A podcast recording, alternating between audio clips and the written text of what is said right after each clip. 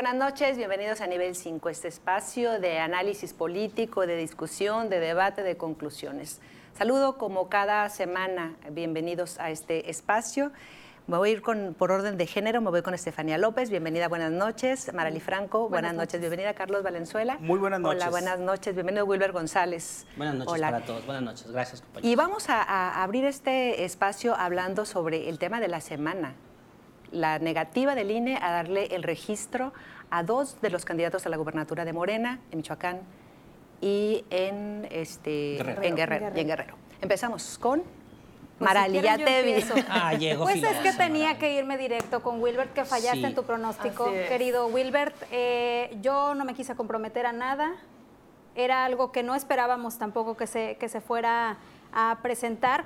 Y pues sí, el Instituto Nacional Electoral había determinado retirar precisamente las candidaturas a Félix Salgado Macedonio y también al, al otro candidato.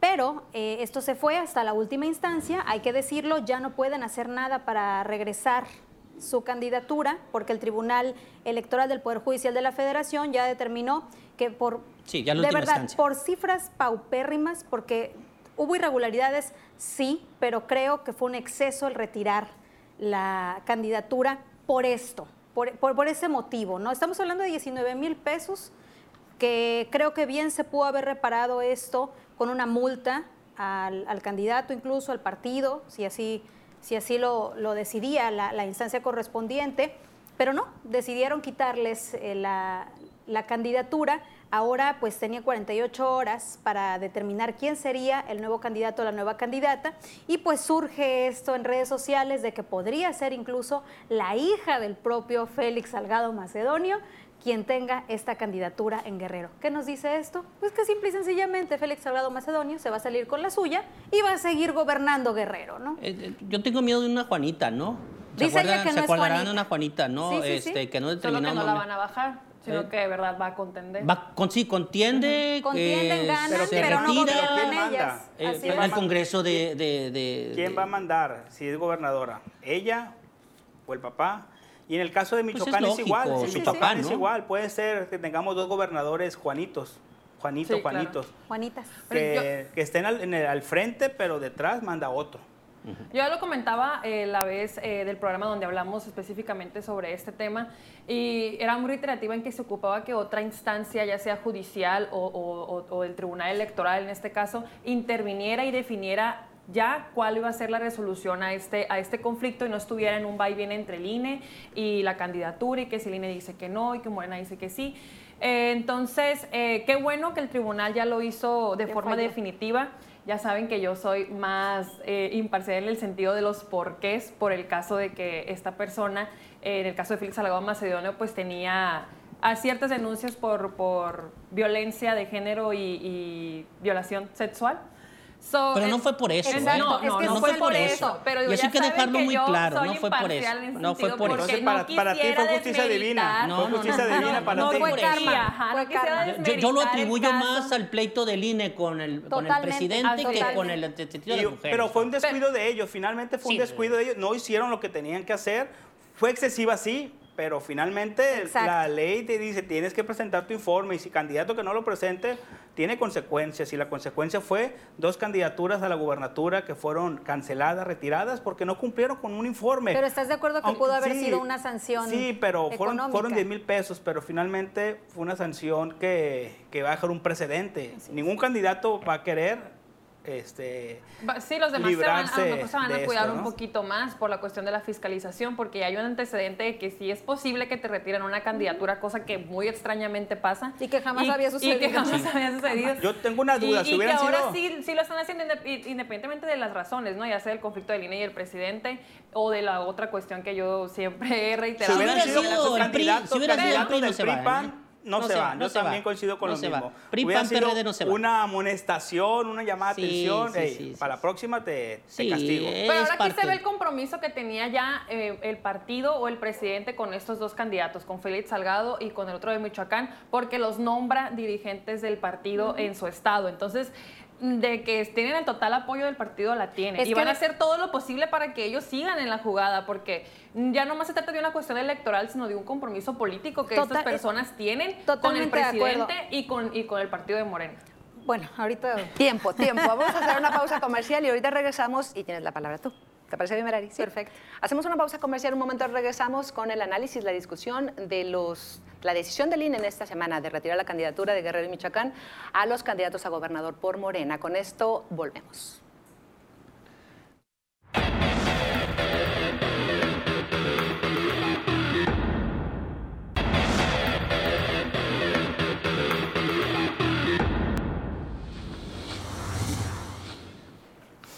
Seguimos en nivel 5, en nivel 5, discutiendo, analizando temas políticos, lo que se ha comentado en la última semana y que sigue siendo tema de sobremesa en cada, en cada lugar, temas de café. Y hablábamos sobre, para, para cerrar este, este tema de este, que te quedaste tú, Merari, mm, pendiente con esto, del retiro del registro de los candidatos de Morena en la gobernatura de Guerrero. Sí, es que coincido con, con Estefanía que hay un gran compromiso de Morena con estos candidatos. Primero, ya habían gastado millones de pesos en su campaña. Por otra parte, Félix Salgado Macedonio también es una figura, pues la verdad, a pesar de todo, muy querida en, en Guerrero. Lo siguen muchas personas y tenían prácticamente ganada.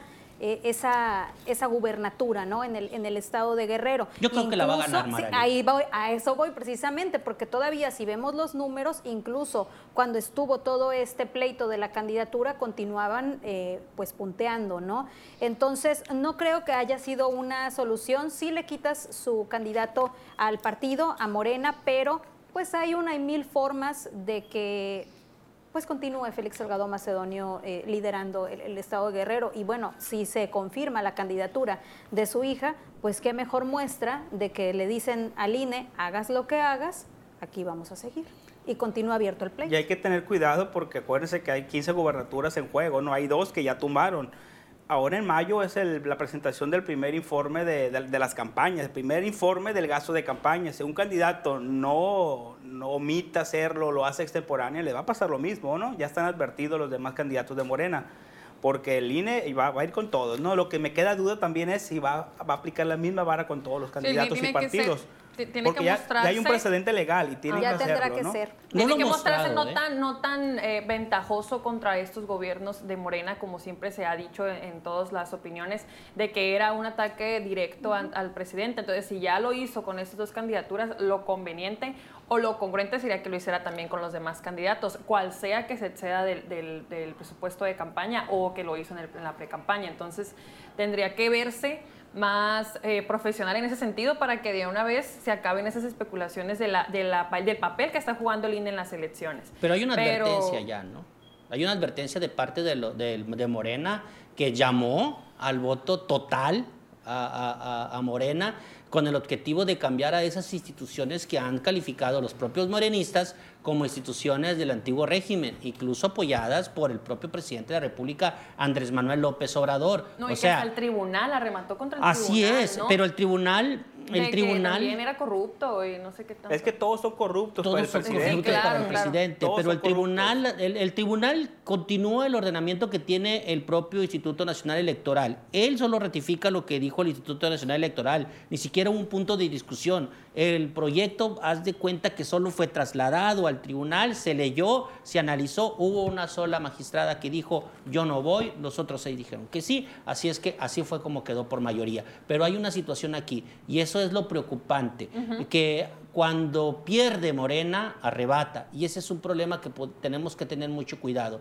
porque las instituciones que de alguna forma u otra, dígalo, bien que mal, han organizado las elecciones, quizás, eh, eh, ha habido deficiencias, sí es cierto, pero regresar a un órgano que venga a organizar las elecciones desde el gobierno sería un retroceso Y tienen de aquí grandísimo. hasta que se acabe la legislatura para poder hacerlo. Todavía le quedan varios meses y a lo mejor y si se animan a... Pues yo, que creo que proceso. viene, yo creo que sí viene una cancelación del Instituto Lorenzo Nacional se va. Electoral. Ah, eso es evidente porque Lorenzo además ya se le acaba su tiempo, ¿no? Sí. A Lorenzo Córdoba. Y sí creo que va a venir una reingeniería del Instituto Nacional Electoral, tal vez otra vez un cambio de nombre, que era IFE, ahora es INE, y quién sabe qué será la, la próxima, pero creo que sí es innegable que viene eh, una reingeniería de este instituto. Ya veremos cuáles son también las reglas del juego y qué tanto juego hay que sí le dan al propio gobierno dentro de un proceso electoral Ya que lo- definitivamente Ya lo no dijo el debe presidente.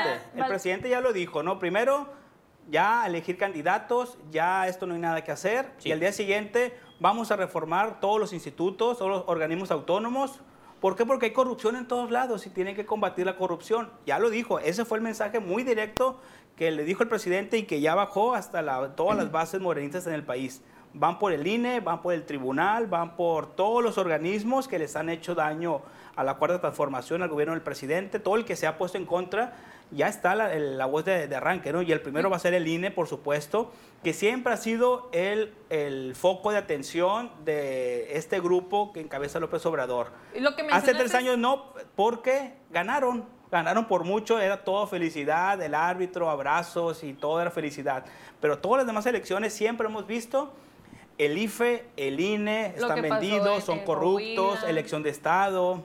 Siempre hemos visto Lo que lo, mencionas mismo. es, es como dice Wilber también, es lo preocupante, lo que se viene para los institutos que han evolucionado en torno a la democracia de nuestro país, que, que, han, que están jugando el papel que es asegurar que los ciudadanos ejerzan su derecho a la representación y su derecho al voto.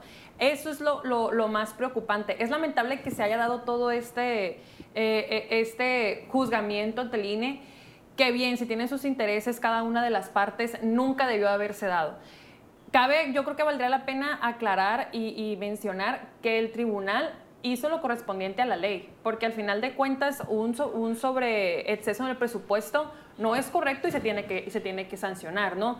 Entonces ahí no hay discusión conforme lo que dice y lo que está establecido en la ley. Sin embargo, lo que hay atrás de todo eso, pues ya es otro cuento. Pero sí, sí, sí, yo sí, yo sí creo que valdría la pena mencionar que lo que ya está en la ley, ahí está y así fue como se actuó por parte No, del tribunal. Incluso Morena Ajá. votó por esa misma ley que hoy está, de la que está hoy está renegando. Exactamente. Lo dije en el programa pasado. O sea, Morena mismo estuvo i- i- i- insistente. Y recordemos, todas las, las reformas que se han hecho son a raíz de que Andrés Manuel López Obrador ha venido perdiendo las elecciones. Recordemos el voto por voto. Se modificó la ley. Inequidad en los medios de comunicación, se modificó la ley. Excesivos gastos de campaña, se modificó la ley. Y hoy que Y ellos ahora, son por gobierno. aplicar esa ley que fue perfeccionada para Pero garantizar la aquí lo, aquí lo discutible es, Estefanía, es, es esto que nos está pasando. O sea, ¿a quién le está aplicando la ley el INE? Y es en donde no nos queda muy claro aún en dónde está. O sea, estamos muy lejos del INE de Gondelberg, que era eh, el, el ejemplo de INE que se pudo haber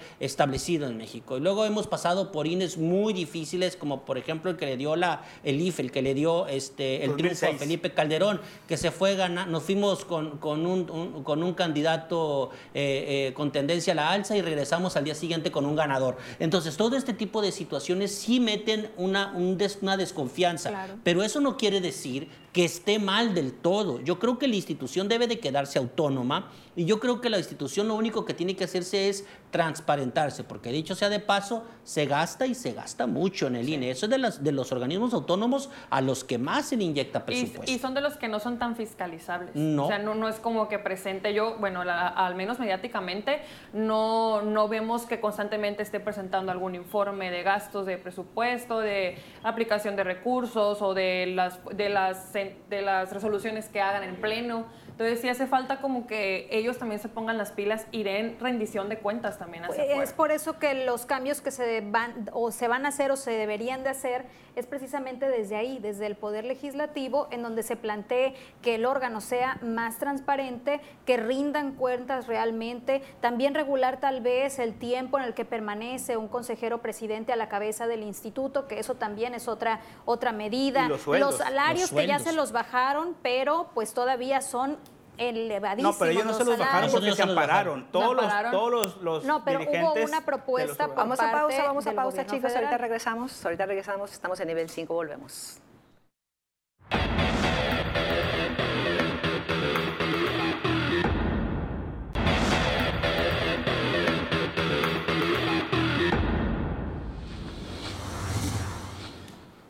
Estamos en nivel 5. Muchas gracias por seguir con nosotros, analizando el punto sobre las campañas políticas, los candidatos.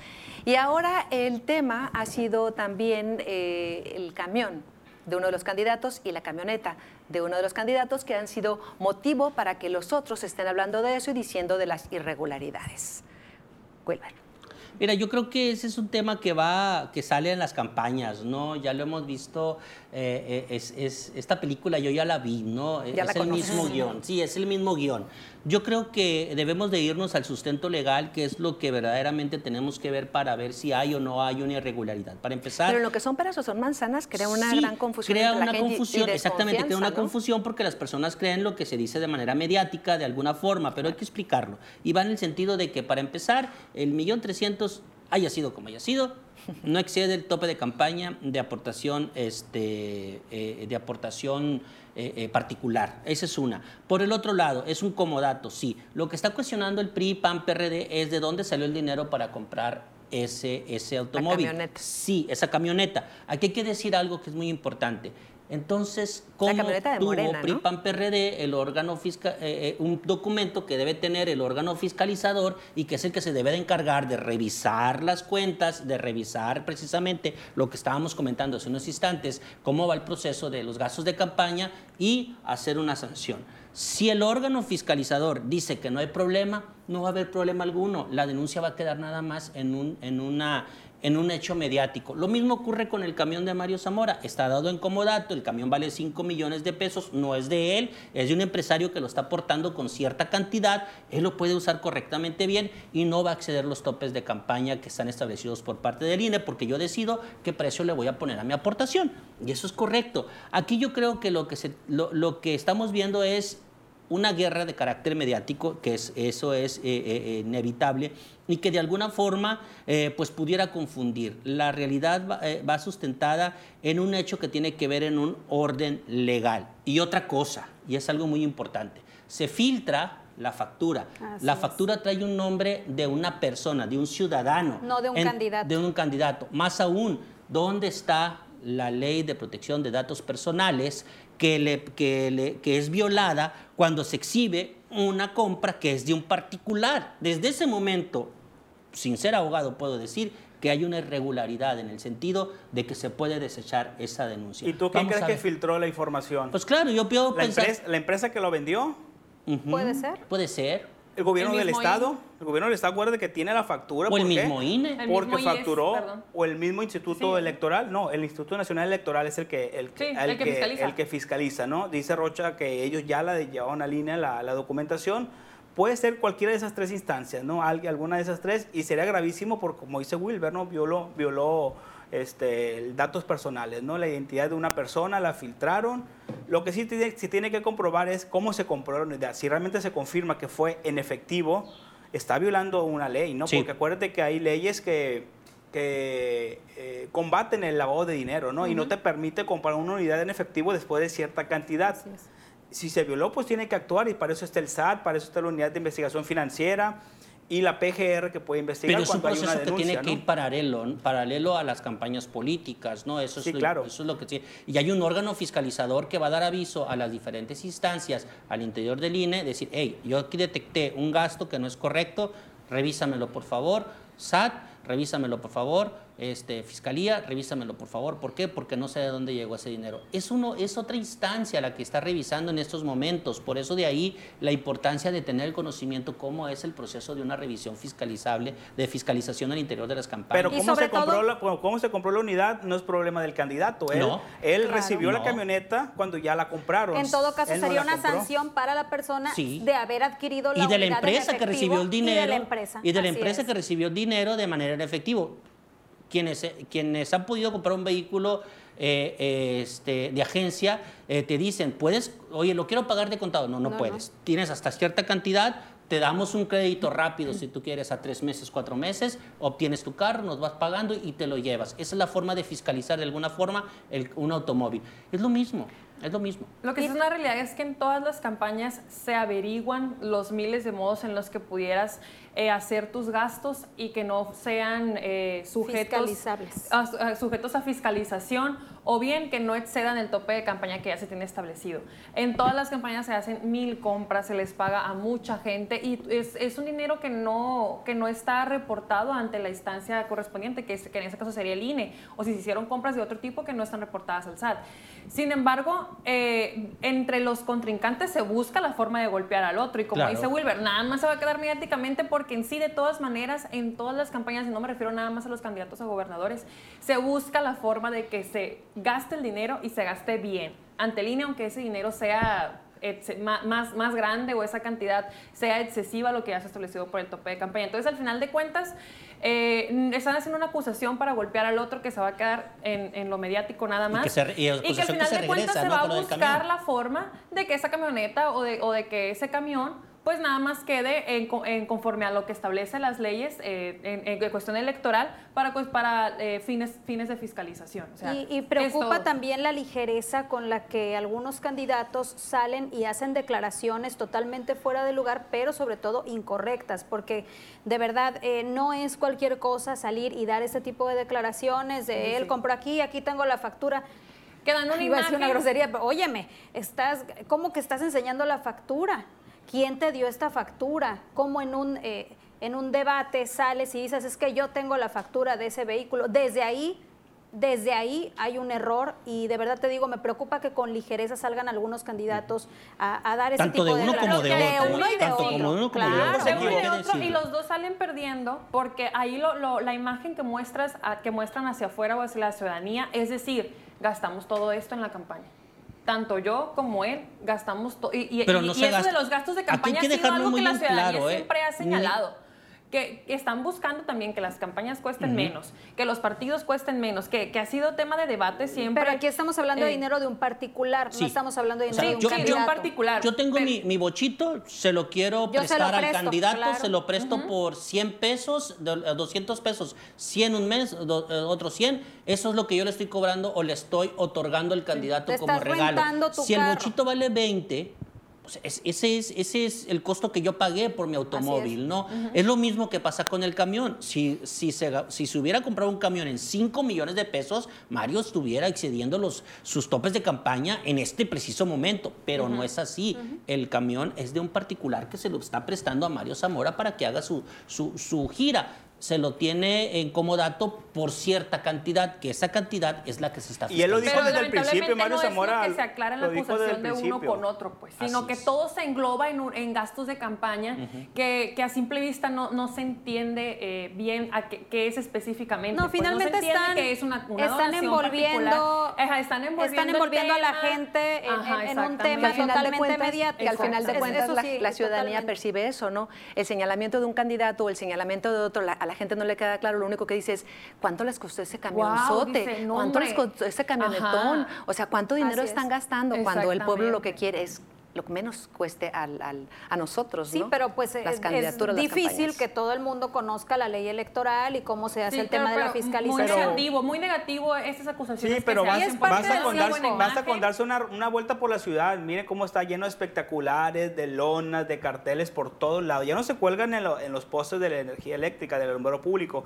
Porque pero está están por- prohibido. pues está prohibido, pero está por todos lados, hasta en los carros, más allá de las calcas, en camionetas cuelgan las lonas, es una en casas y por todos lados ves publicidad, más de En unos que de otros. Lo que sí ¿no? es una realidad es que en todas las campañas se exceden los, los topes de, de, de presupuesto. En Sí, todas. Pero pues se pueden solventarlo Sí. o decir aquí te va lo que te debo porque me excedí en el tope de campaña. O sea, eso- Bueno, Sí, a- Podemos y hacer aparte hay muchos gastos que no se calmados. hay muchos hay muchos gastos que no se ven, ¿no? Y que a- Sí. aunque el INE va a, todo lo- a todos los eventos y fiscalice y revise todo, hacen unos cálculos, pero al final hay muchos gastos que no se ven y que se van de largo con los topes de campaña, pero nunca le han quitado el triunfo a un candidato, al menos aquí en Sinaloa, por rebasar los topes de Pues campaña. con este INE, Pues cuidado. mira, ¿eh? no Pues mira, Ya pues no mira, ya pasó allá.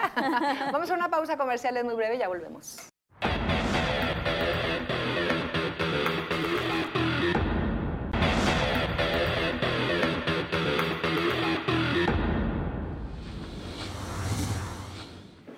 Seguimos en nivel 5 analizando lo que es el tema de conversación en sobremesas, en cafés, en todos lados. Y los señalamientos que han hecho en esta última semana los candidatos, diciendo que uno porque tiene un camionetón, otro porque tiene un, un camión, un, Un camionzón. un camionzón, sí. Y la gente que se está volteando para todos lados, los ciudadanos que dicen, bueno, ¿por dónde va esto? Pues sí, cierto, hay mucho dinero por aquí, mucho dinero por allá. Y bueno, continuamos con este tema. Comentabas tú, Carlos, algo antes de irnos a los Sí, lo comerciales. que comentaba del tema del camión. Mario Zamora desde el inicio de la campaña dijo, yo renté un camión, me sale más barata que cinco suburbans que andan por todos lados, ahorran, menos, eh, ahorran Combustible. más combustible y caben más personas, dice. El camión es, y lo, utiliza como un camión de fiesta, ¿no? Porque vemos las transmisiones, fiesta, baile, entrevistas. Es muy ameno el ambiente, ¿no? Dice que es más barato, ¿no? Ya en la fiscalización del INE hay que ver qué, qué- qué cuesta más, si la- el camión o tres, cuatro camionetas donde se, se moviliza el mismo número de personas, ¿no? Porque también es otro, es otro gasto que también se debe de revisar, ¿no? Qué tanto se gasta en combustible y qué tanto se reporta, ¿no? Pero yo ese tema no lo veo ni siquiera como guerra sucia, ¿no? Fue, es un tema de dimes y diretes en cuanto a tú traes una camioneta, yo traigo... Y el tema de la camioneta siempre es un tema que es muy criticado con los políticos, ¿no? Si anda en suburban, ah, es que la austeridad. Al- o el diputado que llegó, que llegó recién en un carrito viejito y, a- y al año ya trae un- una camioneta de lujo, ¿no? Pues es parte del poder adquisitivo que van adquiriendo y van incrementando, ¿no? Y el político siempre se ha manejado en camionetas de ese tipo, Suburban, Tajo, de la marca que sea, pero siempre se han manejado de este tipo de, de vehículos, ¿no? Ya no se extraña nada, incluso al presidente lo critican porque antes viajaba en un Iba en un surito, en un surito muy modesto y Luego ahora subió a Luego Jetta. ya subió a Jetta. Ajá. y Parece ahora reportero, ¿verdad? En camioneta Parece Suburban. reportero nada más que No, yo a la suburban no le voy a llegar. maestro, Maestro. parece maestro. Entonces, ¿la guerra Y- sucia qué, qué sería? Si Para es- mí no, todavía no ha habido ni siquiera guerra sucia, no. Aquí en habido- Sinaloa no, ¿eh? No, no, como tal, no. Ha habido sí algunas... este, Jaloneos. algunos señalamientos, acusaciones con páginas fake news que ya han sido denunciadas, ya de- lo denunció Mario Zamora, ya lo denunció también Faustino Hernández ayer porque dice que están difamándolos. Incluso Mario Zamora difamaron a su esposa, la denostaron y criticaron, dice, métese conmigo, no, no con mi esposa. Es una investigación que se está haciendo, ya hay varias páginas que están identificadas, son como 8, 10, 12 páginas que están identificadas. Ya será la, Fiscalía, la Policía Cibernética que analicen estas páginas, de dónde viene el dinero y ver si este dinero lo van a meter como gastos de campaña a algún candidato, ¿no? Que no creo, no sé qué tanta tecnología tenga el gobierno mexicano o el gobierno de Sinaloa para poder investigar y ver quién está detrás de esta guerra sucia. Pero realmente ha sido una campaña muy floja, ¿no? Guerra sucia, muy poquito, unas campañas con propuestas, sí, pero, pero sin, sin es- conectar con la gente. Y el tema del camión tiene una semana que quisieron meterlo. ¿Por qué? Porque ocupan meter alguna distracción para que la gente voltee a verlo. Para que ¿no? prenda, Es ¿no? un Sí. grito desesperado en esta campaña que no tiene ni pies ni cabeza. Así es. Sí, de 30 verdad. días y están muy tristes las campañas. Sí.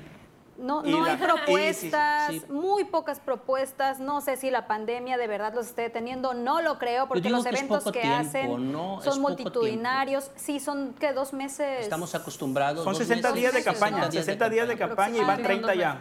Ya nos faltan 30 días. de, nada de más. campaña y de verdad no, no logran que prender, no logran prender los candidatos, lo he dicho en, en más de una Pues ocasión. yo he visto a, a Morena muy, muy, muy prendido, ¿eh? No, pero ves al, al, ¿Morena al candidato Paz? a gobernador. ¿Morena o Paz? Al candidato al gobernador, pero ¿dónde Bueno, están los Morena demás con la estructura del candidatos? Así es. Esa es el la cuestión. O sea, sí, los candidatos a la gubernatura se ven movidos, los ves en muchas partes, los ves haciendo eventos, los ves saludando, los ves aquí, los ves allá, pero ¿y los candidatos a diputados? Estrada Ferreiro, ¿no lo has visto? Que está, ¿dónde can- que está cantando con micrófono, que hace ejercicio con Julio César Chávez. Sí, sí. Anda muy activo el candidato, ¿no? No, no, definitivamente los Muy- muy candidatos sonriente. a, a diputados federales, los candidatos a diputados locales están en su mayoría apostándole a que el candidato a la gubernatura Sí, les va a hacer no la chamba.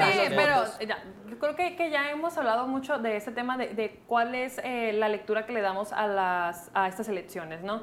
Que la gente muy probablemente se fije un poquito más en los personajes y no tanto al partido.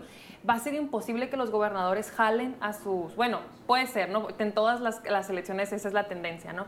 Pero este ya no es el caso. Los gobernadores, como dice Carlos, Los no candidatos. están, Candidatos. los candidatos a gobernadores no están conectando tanto con la gente. Entonces, lo que tiene que pasar es que los que están contendiendo por las posiciones menores, que son diputados locales y federales, se pongan muy bien las pilas para posicionarse ellos mismos. ¿Y a qué hora se van a poner las pilas si ya ya no estamos se a la pueden mitad? eh, eh, Yo- yo ir sí. atrás del candidato a gobernador porque ya estos están eh, peleados entre unos y otros y no están jalando a, su, a sus candidatos hacia arriba. Están nada más viendo por ellos mismos, viendo cómo le van a hacer para ganarle al otro, viendo cómo suben en las estadísticas y mientras lo- los, dip- los candidatos a diputados locales y federales están haciendo su chamba. Hay excepciones. Obviamente hay unos que andan bien a gusto, que no se les ve ni, La en, el- ni mayoría. en un mismo La crucero, mayoría. que son la mayoría, sí, efectivamente, pero hay algunos otros que yo sí los miro haciendo chamba, que sí están, eh, ya sea locales y federales de ambos, que sí están bien activos en redes sociales, están en los cruceros, están haciendo, están haciendo recorridos por colonias y que saben específicamente que Son ni Mario ni que Son Rocha, pocos.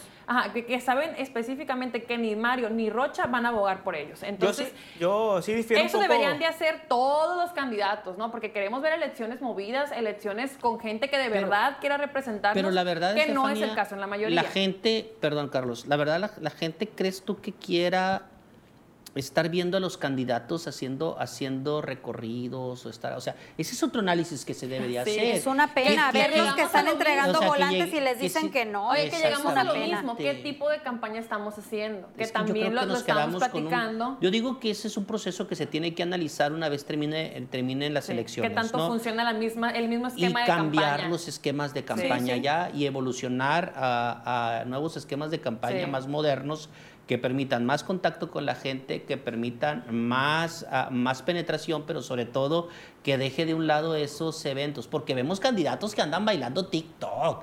Vemos candidatas que incluso y le hacen para un lado y le hacen para el otro y la verdad se ve ridículo porque en el Congreso no necesitamos ese tipo de, de- Bailadores. de- de- de payasadas, ¿no? Yo quisiera ver un diputado que verdaderamente tenga los los arrestos para defender una ley, para tener el conocimiento. Van a llegar esos diputados y lo menos que van a hacer va a ser bailar en el Congreso. Deja tú, que se paren en tribuna, que participen, que propongan, que lleven iniciativas, Sí. que realmente legislen. Que voten a favor del ¿Cuántos- pueblo, no a favor de quien le está Claro, gobernando. ¿Cuántos de los que están sentados en sus curules realmente están teniendo una participación activa en los congresos? Es una pena, Es una poco. pena. Nos cuestan mucho los diputados y las diputadas. Y es eh, eh, una figura que se necesita, por supuesto, porque se necesita que se trabaje desde ahí. Desde, desde el Desde el Congreso. Congreso. Sin embargo, vemos que atienden a eh, situaciones personales, a motivaciones muy particulares, y ahí tenemos ¿Cuál? un grueso número de legisladores que están viviendo Mar- del pueblo. Pues hay muchos nada. diputados federales que van a buscar la reelección. Sí, son cuando seis, habían dicho- Son seis de siete los Y que, buscan. Cuando habían dicho que no le iban a presen- ni han buscar, pedido ¿eh? licencia también. Cuando habían hay dicho que, que no no. le iban a buscar. Creo que Salvo Mara- eh, Merari, Merari Villegas Sí, es la única que pidió licencia. licencia, pero los demás. Ya pidió licencia de Dira. También pidió novedad. licencia. Lo acaba de pedir como hace. Sí, Pues ya era hora, estaban, ¿no? en Pues ya. estaban cobrando como diputados federales y en campaña. Oye, aunque sea darle chance al suplente de que llegue, ¿no? Pues la pobreza. Unos la días pobreza, a cobrar hermano, el sueldo. Pues sí, o sea, yo creo que aquí no hay que tener tanto cinismo, ¿no? Si Sí. vas a Creo buscar. que Claro. la tarea del candidato ahorita es decirle a la gente a qué voy, por qué voy, qué voy a hacer. O sea, que se note que realmente es un candidato que está preparado para fungir ese papel, pero no nada más eso, decirle a la gente la importancia de, De de votar, de lo que es legislar, del Pero, papel pero ya la que gente hace no le imp- no, la, la No. gente le da flojera ver un, llegar un candidato. Le da flojera sea- a un candidato que sea de baile. lo que sea, pero si, le- lo si que el candidato llega y te dice, oye, esta es la importancia de por qué tienes que votar por lo, o qué hacen los diputados federales, porque seguramente a lo mejor no sabes. Entonces, gente yo te no digo, sabe. No, la gente yo no voy- sabe. por eso, pero el candidato Definitivamente tiene no que saben. Ir a Voy a hacer una pausa, Yo lo que voy a hacer. Ahorita regreso contigo. Hay candidatos que no saben que, eso, que hace un diputado. Ahorita regresamos porque eso está, está muy bueno este análisis. Por eso, regresamos después del corte. regresamos.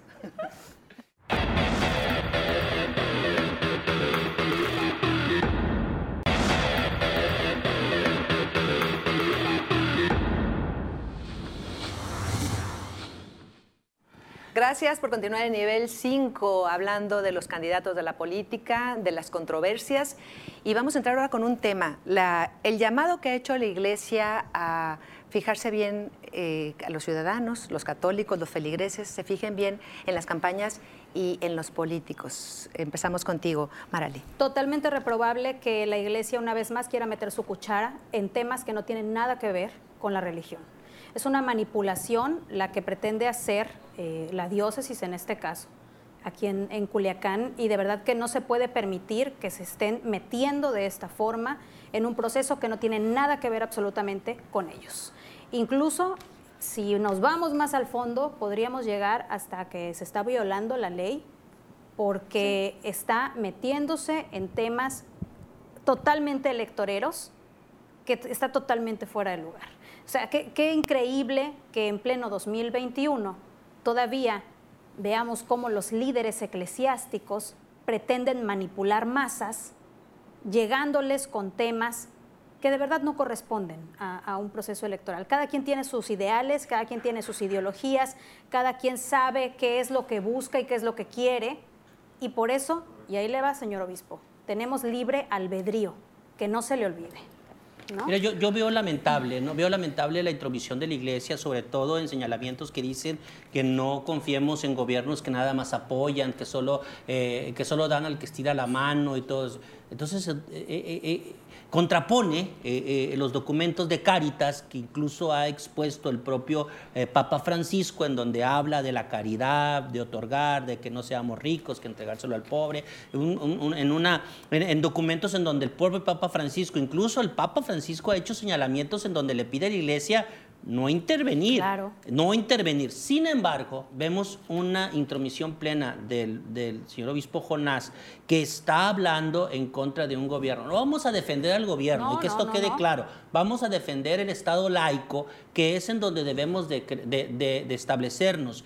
Benito Juárez, Benito Juárez estableció con la ley de reforma que la Iglesia no tiene injerencia en las decisiones del Estado, mucho menos en, eh, en, en poder hablar o mencionar o llevar hacia eh, eh, votos hacia cierto candidato. Pueden llamar al voto, sí es uh -huh. cierto, pueden llamar al voto, pueden llamar a una sociedad eh, de paz, de tranquilidad, así es. Pueden incluso votar, los sacerdotes, los obispos, claro. todos pueden votar porque tienen su derecho, son, son, son, ciudadanos igual, cosa que no hicieron por mucho tiempo y que en la época de Salinas eh, se hicieron reformas para que esto ocurriera. Pero, hoy, pero no puedes hablar mal de un gobierno o de un candidato, porque entonces van a hablar mal de ti, sí. primero. Y segundo, yo creo que se estaría mal informando a las personas en torno a, eh, con ese lenguaje que no se me hace correcto, estarías mal informando de una situación que no es atribuible a un acto de carácter eclesiástico. Así, Así es. es que la iglesia, lo decía una vez en una ocasión que entrevisté a uno de los nuncios, la iglesia debe de irse a salvar almas y los políticos a buscar votos. Sí, no es algo, algo nuevo, ¿no? Porque Amén. recuerda que han hecho muchos llamados, recuerdo elección 2000, 2004, 2006, en donde llamaban, salgan a votar, recuerden cuando voten, ¿de qué color es el cielo? Uh -huh. Uh -huh. Recuerdo mucho esa frase y porque uh -huh. se ha repetido muchas veces, ¿no? Obviamente era un mensaje este, indirecto para que votaran a través de los, para los candidatos del PAN, por el color, por eso del color del, del, del cielo. cielo azul pero siempre está, siempre está intrometido la iglesia, ¿no? no participan como tal porque legalmente no pueden hacerlo, pues siempre a través de sus, de sermones. sus, de sus sermones, a través de la misa, de reuniones, siempre invitan a la, al pueblo ¿no? a, que, a que voten y particularmente eh, se han opuesto muchas reformas que son polémicas, ¿no? matrimonio igualitario y adopción. Uh -huh. adopción entre parejas del, entre del, parejas del mismo sexo, ¿no? Y se meten y vemos la presión que ejercen cada vez que el tema va a salir al Congreso o va a salir en algún lugar. Vemos cómo mueven se mueven, cómo mueven a todos sus grupos pro vida. Es lo, es lo, mismo, ¿no? Para presionar. Realmente me, me, pregunto, ¿tiene fuerza la iglesia todavía para incidir, en, incidir en, sí, en, el todavía voto? La tienen. En sí, sí, pleno 2021 todavía tendrá para hacer ganar o perder algún candidato. Yo digo que sí y también tiene mucha influencia en lo que es a los gobiernos en la iglesia y tiene mucha influencia en el sector empresarial en el la iglesia. Es que todavía. es mucho el dinero en el que clero, se mueve en el clero, empresarial, en el clero, sí, el sector empresarial en el clero.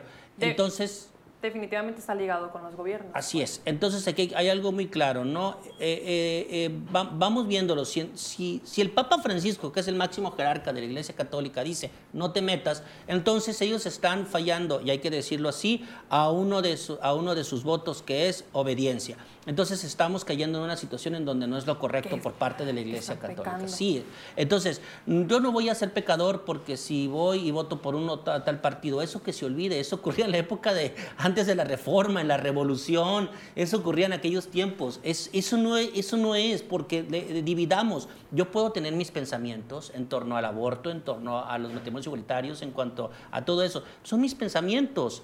Pero yo no puedo, yo no puedo decir, no lo hagas. Así es. No lo hagas, no lo votes, no lo pases. Eso no lo puedo decir, porque yo tengo que tener tolerancia hacia las personas que tienen ese pensamiento y no por eso me hace, me hace me hace eh, ignorante. Yo soy católico y soy fiel y creo en la Virgen de Guadalupe, pero también creo que tenemos que tener un Estado laico porque son cosas muy diferentes y eso no me hace más ignorante solo por tener creencias religiosas. Entonces yo creo que aquí la iglesia, repito, a salvar almas y los, y los candidatos a buscar, a buscar sus votos. Y nosotros a comerciales. Y a salvar el pueblo.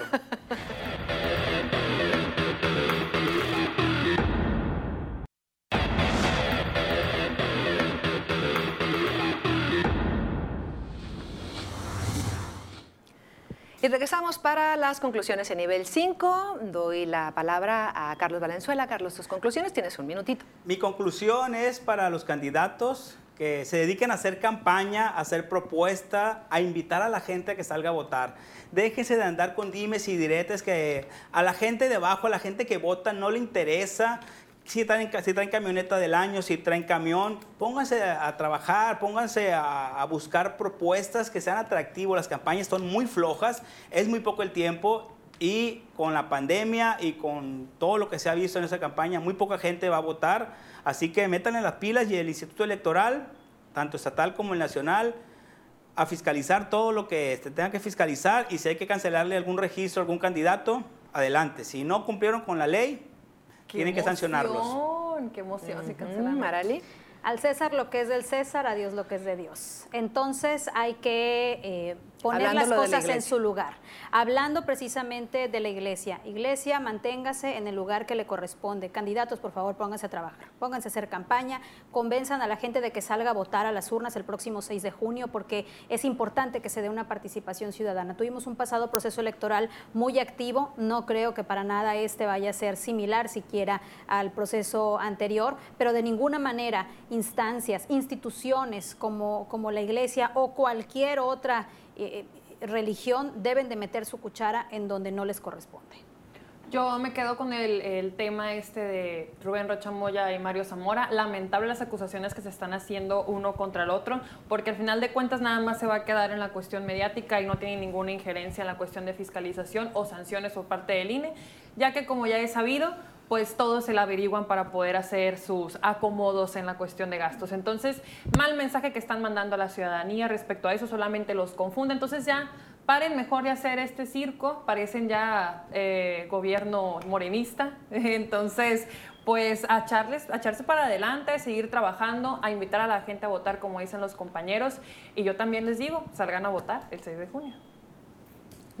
Bueno, pues yo terminaría nada más con, con el análisis que se hace para hacer una reflexión final en torno a la intromisión de la Iglesia. Eh, soy un partidario del Estado laico soy un partidario del Estado laico en donde debemos de buscar precisamente que esto se cumpla. Está en la ley de México, está incluso en las leyes que rigen los cultos, eh, los cultos eh, eh, religiosos en, la, ley, en la ley de, nuestro país. Entonces, yo creo que cada quien debe de buscar. Yo no, yo no niego que los que, los, que estén agremiados a un, a un, a un órgano, a un, órgano este, religioso puedan, puedan tener sus reuniones, puedan darle el apoyo a tal o cual candidato. Yo no lo digo, eso es normal, es parte de, es parte de una democracia. Lo que no es correcto es que nos quieran tratar como se trataba en la época de la Revolución Mexicana, que lo que decía, la lo que decía el padrecito de la iglesia y lo que decía el señor hacendado es lo que se hacía. ¿Por qué? Porque era pecado. Yo creo que eso ya, la mentalidad de un católico moderno, de un, de un católico de, la teología de la liberación incluso, va en el sentido a eso, a libre pensamiento y ejercer eh, tu religión, sí, en, los, en, los, en el marco que te, que te, que te, encuadra eh, el, propio, la propia religión, pero bueno, tu libertad va también en torno al hecho de poder pensar y poder decidir a lo que está fuera de la religión y, es, y este es el caso. Yo lo veo muy lamentable. Ojalá, ojalá y el propio obispo termine aquí este tipo de llamamientos, lo termine aquí, no lo haga y que, bueno, pues de alguna forma cada quien, como dicen por ahí, cada chango. A su Carlos, muchas gracias. Muchas gracias, muy buenas noches. Muchas gracias, buenas, noches. Gracias. Estefania, gracias. Wilber, gracias. Gracias a usted. Sobre, sobre todo, muchas gracias a usted por su compañía. Que tenga muy buenas noches.